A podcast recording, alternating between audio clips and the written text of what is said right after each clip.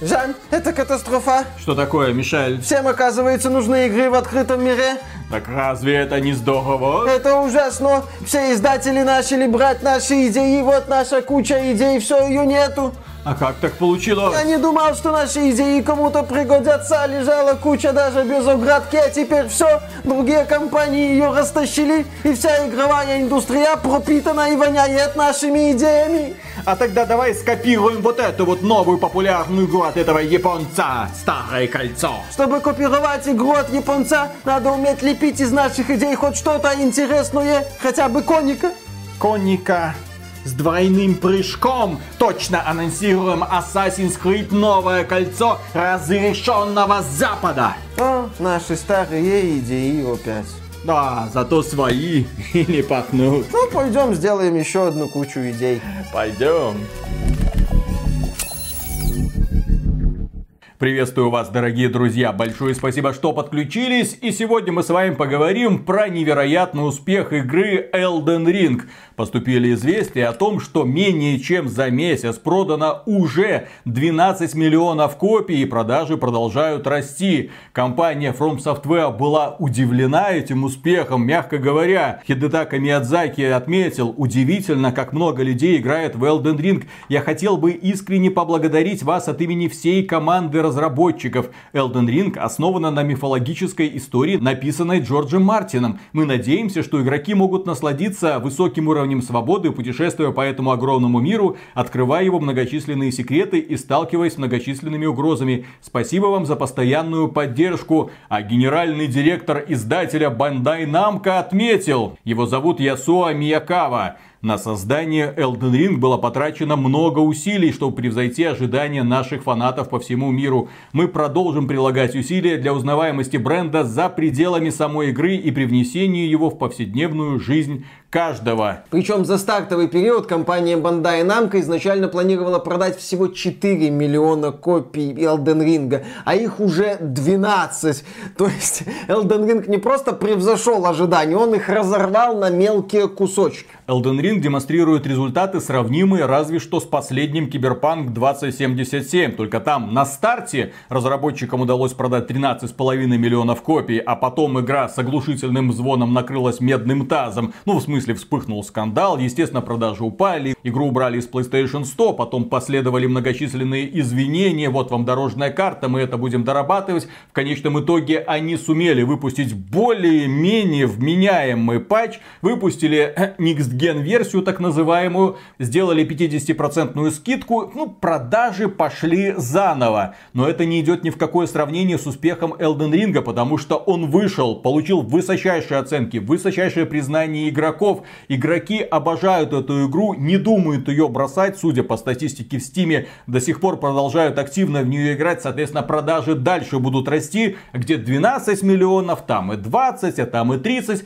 В целом, как мне кажется, из Elden Ring уже получился свой Ведьмак, третий, свой Skyrim и тем более Zelda Breath of the Wild. Это эпохальный продукт, пример для подражания, пример того, как надо на самом деле делать игры в открытом мире. Не пихать игроку в лицо контент, а позволить ему самому приключаться, исследовать, сражаться, прокачиваться и играть так, как ему хочется. Ну, это один из вариантов реализации открытого мира. Да, Elden Ring стал игрой-глыбой, игрой, о которой будут говорить еще в течение как минимум ближайших нескольких месяцев, а то и лет, а то и десятилетий. Это потрясающая игра, это игра, которая продемонстрировала чрезвычайно высокие продажи, и это игра, которая показала, что можно делать успешные игры не по шаблону. Но это все еще игра в открытом мире. Кстати, об играх в открытом мире. Кстати, об этом. Game Industry опубликовала очень интересные данные. Согласно им, Elden Ring это крупнейший запуск нового бренда в Европе. Игра побила рекорд, установленный в 2016 году игрой The Division.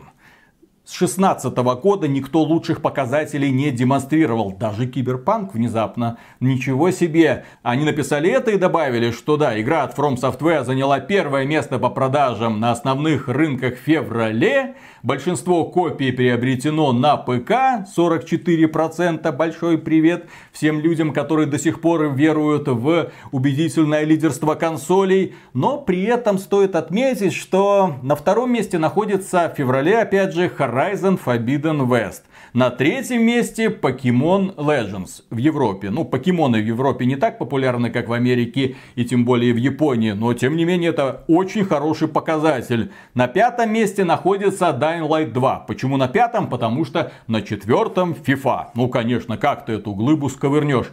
Если вы обратили внимание, все эти перечисленные игры, кроме FIFA, самые успешные игры февраля в Европе, это игры в открытом мире. Elden Ring, Horizon Forbidden West, Pokemon Legends Arceus и Dying Light 2.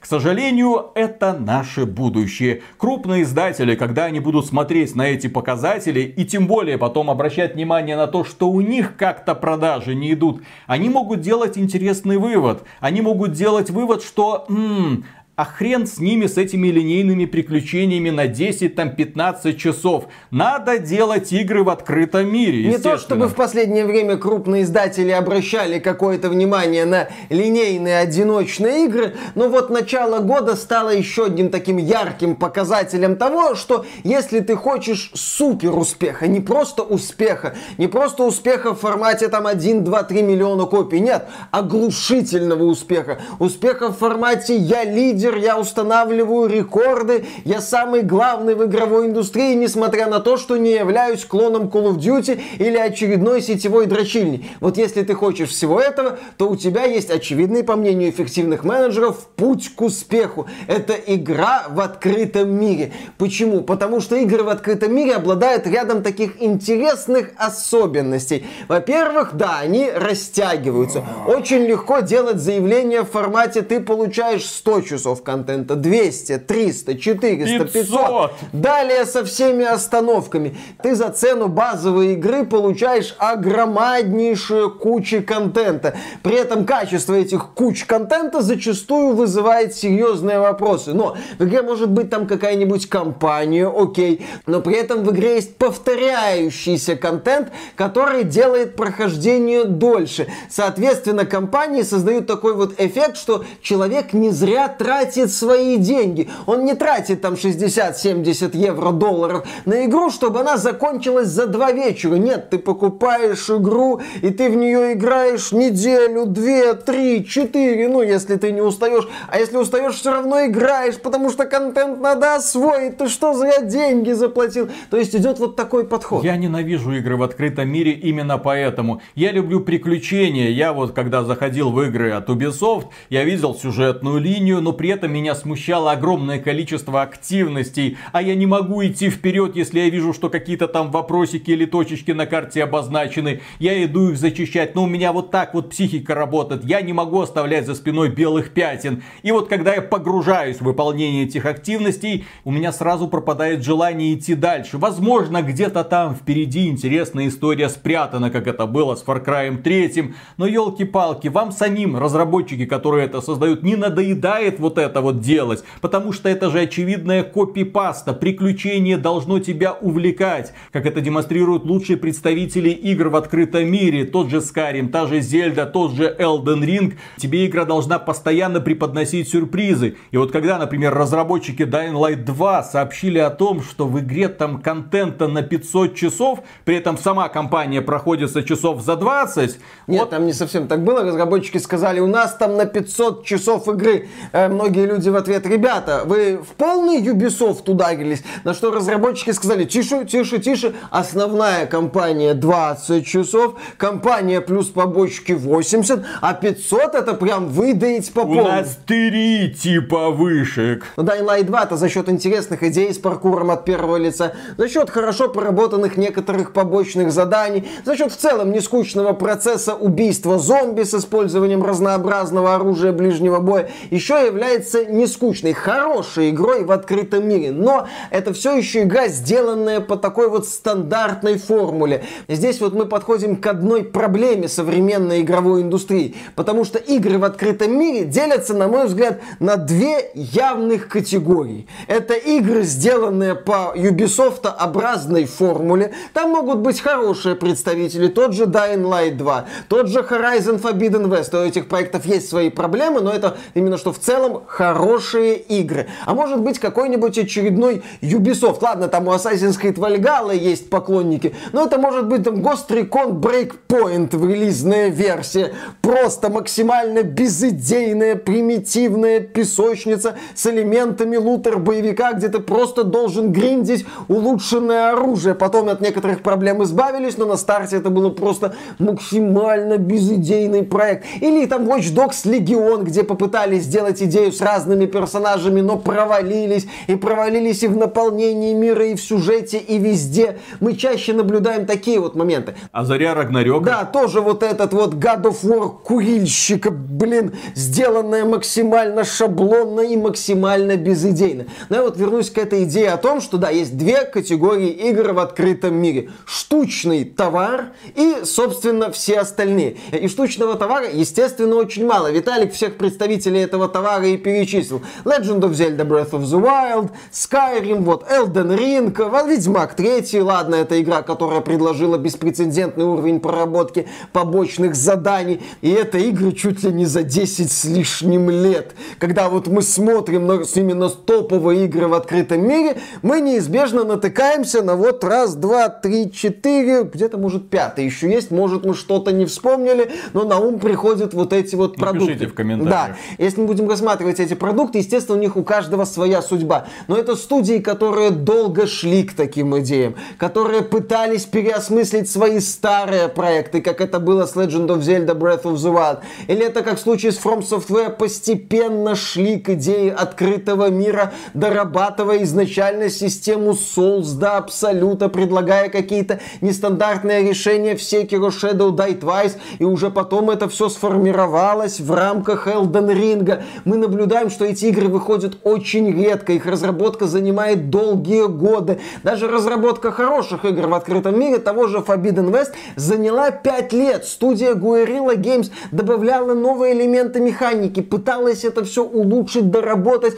улучшить побочные задания. Да, там с многими историями не сложилось, потому что это не постапокалипсис, это современная Калифорния. Но все равно было видно огромное усилие. А когда мы посмотрим на Ubisoft, мы увидим, блин, тот же конвейер, о котором мы не так давно говорили. А потому что так и работает AAA-индустрия. Как если ты крупная компания, которая заточена под демонстрацию прекрасных финансовых отчетов, ежеквартальных финансовых отчетов, ты должен каждый год, каждый квартал показывать что-то для того, чтобы инвесторы от тебя не разбежались. И у компании Ubisoft это худо-бедно сначала получалось. Они запустили одну франшизу, вторую, третью, четвертую. Каждая из них шла своим путем, а потом все эти пути каким-то невероятным образом слились в одной точке. И сейчас, какую бы ты игру от Ubisoft не запускал в открытом мире, это по сути то же самое. Немного геймплей меняется, а по сути это те же самые активности, тот же самый набор глупых напарников,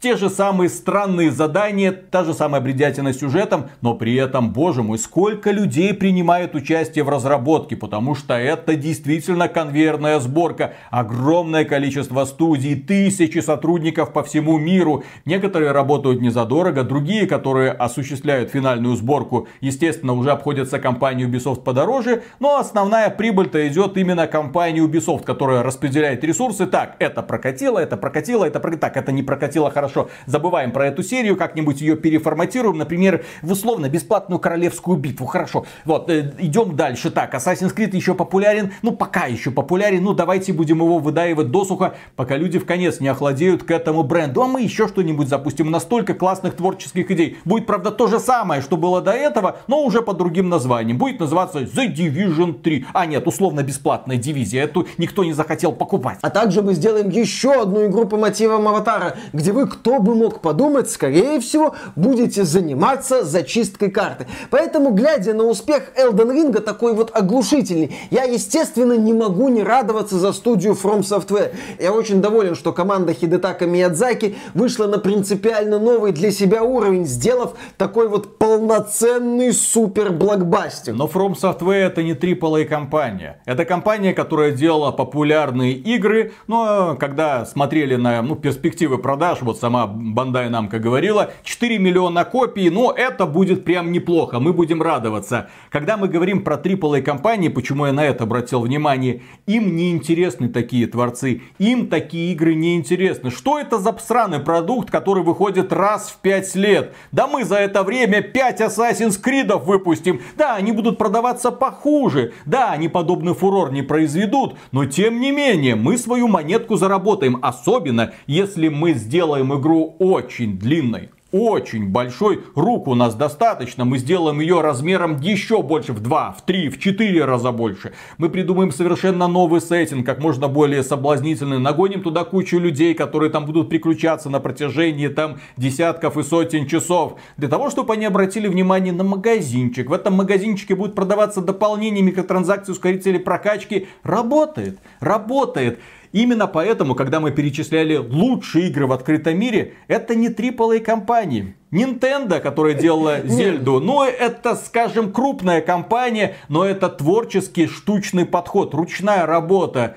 From Software, опять же, штучная ручная работа. Человек делал этот продукт, не думая о всех деньгах мира. Он делал продукт, в который ему самому нравится погружаться. Мы уже рассказывали про интересный подход Хидетака Миядзаки, когда он садится рисовать новую локацию и обнаруживает себя снова в центре какого-то гниющего болота. Ну, мне нравится вот это вот депрессив, ну вот я люблю вот это вот. Когда мы говорим про Ведьмака третьего, то это опять же творческий подход. Заслуга, по сути, двух людей. Несмотря на то, что сотни принимали участие в разработке, но управляли управляли всем этим огромным коллективом конкретно два человека. Квест-дизайнер, главный квест-дизайнер Матеуш Тамашкевич и директор разработки Конрад Тамашкевич. Они принимали все ключевые решения. Они говорили, что игра должна быть именно такой, а не другой. А если их отстраняют, получается киберпанк 2077. И вот, кстати, насчет получается киберпанк. Когда мы говорим о таком вот товаре, который теоретически выходит раз в пять лет, это с точки зрения AAA компании, современной модной, прогрессивной,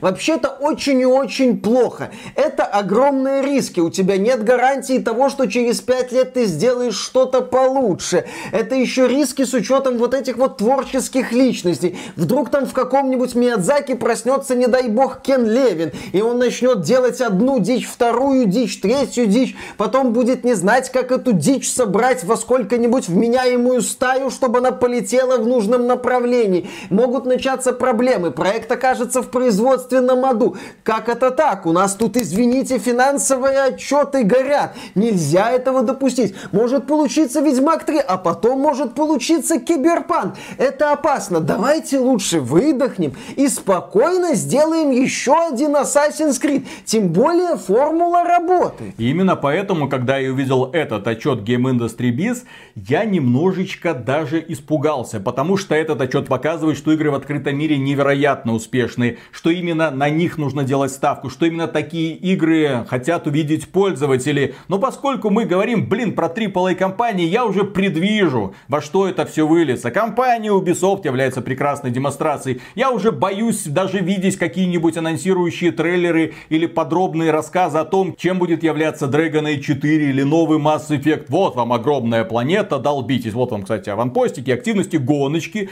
э, настольная игра обязательно с коллекционированием каких-нибудь карточек или фигурок. Да, ну и какая-нибудь уникальная фишечка. Риперы, риперы там еще Это если еще повезет. Да, к сожалению, у AAA индустрии есть вот такая вот фишка. Посмотреть на какую-то выстрелившую тенденцию и начать ее копировать, идя по пути наименьшего сопротивления. То есть вот Elden Ring популярен не потому, что там странные какие-то решения, не потому, что там механика Souls, которую Миядзаки и его команда делают уже не один десяток лет. Нет, нет, нет сегодня.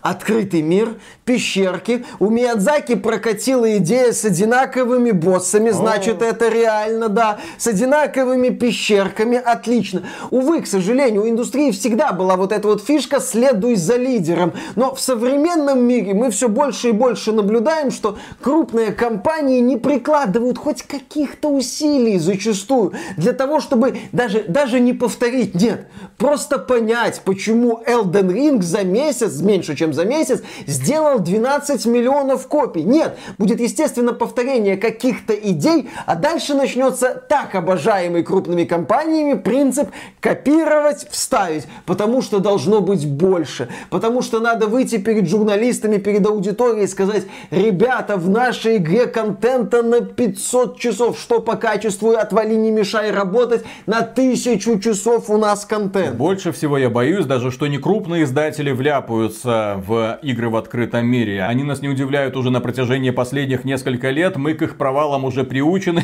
Благодаря их деятельности этот канал и существует. Огромное спасибо. Но при этом есть небольшие компании, ну, у которых не такая высокая капитализация, которые тоже делают огромное количество проектов и которые, наверное, хотели бы сделать что-то интересное. Но теперь вот показательный пример. Если компания Square Enix внезапно обратит внимание, что «А, игры в открытом... Так вот почему Стражи Галактики провалились. Да, не потому, что мы просрали пиар, не потому, что мы до этого выпустили хреновую Мстители, не потому, что у нас с механикой проблемы, нет. Потому что это была игра не в открытом мире. Представляю уже новый Deus Ex. Кроме этого, я вижу, что подобными компаниями управляют, к сожалению, все те же эффективные менеджеры, которые идут на поводу. Они не понимают зачастую, почему игры становятся популярными. Они без фокус-групп вообще мало что понимают. Вам нравится? А что вам не нравится? Компания Square Enix на этой неделе проявила просто высочайший уровень непрофессионализма. У них провалился проект под названием Babylon Fall. С оглушительнейшим треском. От создателей Нир Автомат Data, Platinum Games, игра, которая вот на раннем этапе ее вот именно разработки, ну, возможно, собой что-то представляла. Но потом, как мне кажется, я не знаю, я не слежу, извините, я не могу читать по-японски, поэтому, возможно, у них в прессе где-то это мелькало. Но, тем не менее, у меня было такое ощущение изначально, когда я видел первый трейлер, что это будет новое, охрененное, удивительное приключение. Но потом нам показали через несколько лет геймплейный трейлер, я охренел. Кооперативный забег по коридорчикам, где тебя запирают в комнатке, катке ты долбишь очень таких инертных и пассивных врагов, очень толстеньких, ну в смысле не в плане объема, а в плане полоски жизни. Ты их долбишь, долбишь, долбишь, долбишь, долбишь. Следующая комнатка долбишь, долбишь, долбишь. Компания Square Enix, когда игра провалилась, сейчас э, в нее в Steam играет всего-навсего 400 людей в пике. Не тысяч людей, 400 людей. Да, в пике. Это, наверное, даже меньше, чем у Battlefield 2042, а это ой, Это оглушительный провал для нового проекта. А она спрашивает у игроков, она вывесила специальный опросный лист, а почему вам не понравилось, ребята, вот вам список, перечень, может вам графика не понравилась, может вам дизайн локаций не понравился, может вам внешний вид героев не понравился, может вам внешний вид обмундирования не понравился. Все вопросы связаны не с унылым, тухлым, вонючим геймплеем, а конкретно с внешним видом игры. У них даже понимания нет, что когда ты это видишь, ты не хочешь в это играть. Да, когда ты понимаешь, что тебе за полную стоимость предлагают убогую с точки зрения механики гринделку, попутно, насколько я знаю, обмазанную еще и микротранзакциями, ты вряд ли будешь в это играть. Но у Square Enix главная проблема это, судя по всему, внешний вид. И насчет фокус-групп и соответствия модным тенденциям со стороны крупных компаний. В игровой индустрии есть один очень грустный пример вот этой вот ситуации. Когда-то студия Insomnia Games, ныне принадлежащая компании Sony, работала с издателем Electronic Arts и делала проект под рабочим названием Overstrike, первые ролики которого были именно что в стиле продуктов от Insomnia Games. Это создатели, в частности, Ratchet и Clank. И в будущем Яр... Spider-Man. Да, в будущем Spider-Man. Яркие герои, эффектный такой стиль вызывающий, задорная атмосфера. Но в итоге этот проект переделали и переименовали во Fuse. Максимально безыдейный, серо-коричневый шутер с укрытиями. Просто эталон стандартизированного клона Gears of War. Почему? Потому что тогда надо было делать в стиле Gears of War, такой военный мрачняк. Почему работали Gears of War? Какая разница? Они работают, потому что это шутеры с укрытиями из серо-коричневой гаммы. Вот поэтому они работают. Поэтому студия Insomnia Games, известная яркими, задорными, красочными продуктами, сделайте нам не то, что вы предложили, а то, что сказали фокус-группы. А фокус-группы сказали, а что это не Gears of War? О проекте Fuse сейчас мало кто помнит, зато студия Insomnia Games делает то, что у них получается. Я вот под конец повторю эту мысль, что глядя на успехи Elden Ring, я радуюсь за студию From Software, но я прекрасно понимаю, как игровая индустрия на это отреагирует. И эта реакция меня не очень радует. Да, эти ребята всегда бегут на поводу популярных трендов. Сейчас они посмотрели, ага, нам нужны игры в открытом мире, будем их дальше долбить. Так, что мы разрабатываем сейчас? Так, переделываем, это должна быть игра в открытом мире. Так, у нас там какая-то. Так, все, прокачка, растягиваем вот эти все секретики, банальный набор активностей. Я боюсь, очень сильно боюсь, что со временем у меня к игровой индустрии будет примерно такое же отношение, как и у Миши. Ну, Миша пока еще не осознает всю глубину проблем. Миша не любит э, сессионки, Миша не любит мультиплеер. Я люблю, поэтому у меня, так сказать, работы всегда будет много. Люди это дело любят выпускать, и огромное сообщество обычно к ним подключается, если продукт получается годным. Но сейчас выходит все больше игр сессионок, выходит все меньше одиночных игр. И Мише уже скучновато, да? Но проблема в том, что со временем даже одиночные игры превратятся в клоны самих себя, которые будут просто следовать популярным тенденциям с, возможно, какими-то своими оригинальными идейками. И вот тем самым для меня лично отрежется все удовольствие от прохождения одиночных игр, которые я тоже готов был бы любить. Но продукты подобного уровня, уровня Elden Ring, выходят очень редко, а все остальное это будет вот эта вот жвачка Ubisoft подобное. Раньше мы только одну компанию Ubisoft пинали. Сейчас придется всех, наверное, пинать. Ну, с учетом того, что крупные издатели сейчас меньше игр выпускают, придется пинать, но не так часто. Но да, я с опаской буду наблюдать на потуги крупных компаний в одиночные проекты. А сейчас игровая индустрия им дает сигнал. Открытые миры на коне. И они такие, ага, открытые миры. Не пытаясь... На коне. Да, на коне, вот именно что. В буквальном смысле слова. А все остальное, какие-то более глубокие вопросы, они себе не задают. Они будут задавать себе вопросы о том, а почему почему в этом Elden Ring с таким супер успехом в плане продаж все еще нет магазинчика? Ведь там могли бы быть эксклюзивные шкурки. Зачем это искать в самом мире? Давайте это будет продаваться. Почему в этом мире строго ограниченный набор вещей, с помощью которых можно перераспределить характеристики персонажей? Давайте эти вещи будут как-то вот продаваться. И мы же уже были свидетелями этой самой деградации. В декабре декабре прошлого года вышла новая часть Хейла. Тадам! Открытый мир. Кому нахрен этот открытый мир был нужен? Зачем он нужен? Почему он такой? Зачем вы к нему пришивали вот эту убогую систему прокачки, которая в итоге не работает на финальной стадии прохождения? Я уже предвкушаю, ну это же компания Bethesda, теперь это компания Microsoft. Новый Doom, новый Wolfenstein, на конике, вперед, на захват аванпостов. Мне страшно, друзья. Если вам тоже страшно, поделитесь, пожалуйста, в комментариях. Увы, мы не раз уже наблюдали, как игровая индустрия вязнет в самокопировании. На этом, дорогие друзья, все. Напоминаю, что YouTube нам сделал недавно подлянку, поэтому мы как никогда нуждаемся в вашей поддержке. Подписки, лайки, комментарии очень сильно приветствуются. Ну и кроме прочего, если вы хотите нас поддержать, так сказать, рубликом, добро пожаловать. Спонсорство на YouTube открыто, спонсорство на проекте Спонсор.ру открыто. И плюс через ВКонтакт очень удобно все это дело делается. Если вы боитесь нас потерять в случае, если YouTube в России прикроют, добро пожаловать в ВКонтакт. Там мы наши ролики выкладываем. Пока. Пока. Крупным компаниям, кто дал принцип лучше, меньше, да лучше.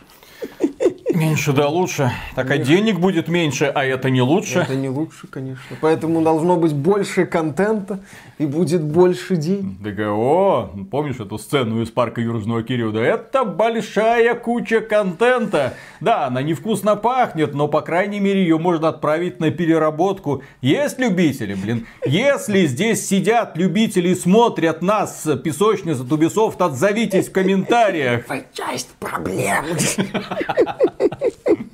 Именно, Да-да-да. именно вы нас к этому привели. Покупая игры от Ubisoft, ты спонсируешь это самое загнивание игровой индустрии. Ну, Ubisoft, слава богу, уже Да. переключила свое внимание. Все, теперь условно бесплатные игры. Вот это вот последняя новость, они же X-Defiant. Все, это уже, уже не Том Клэнси. Там уже будут герои из других франшиз. Кролики с вантузами будут там бегать теперь. Да, и высасывать деньги из.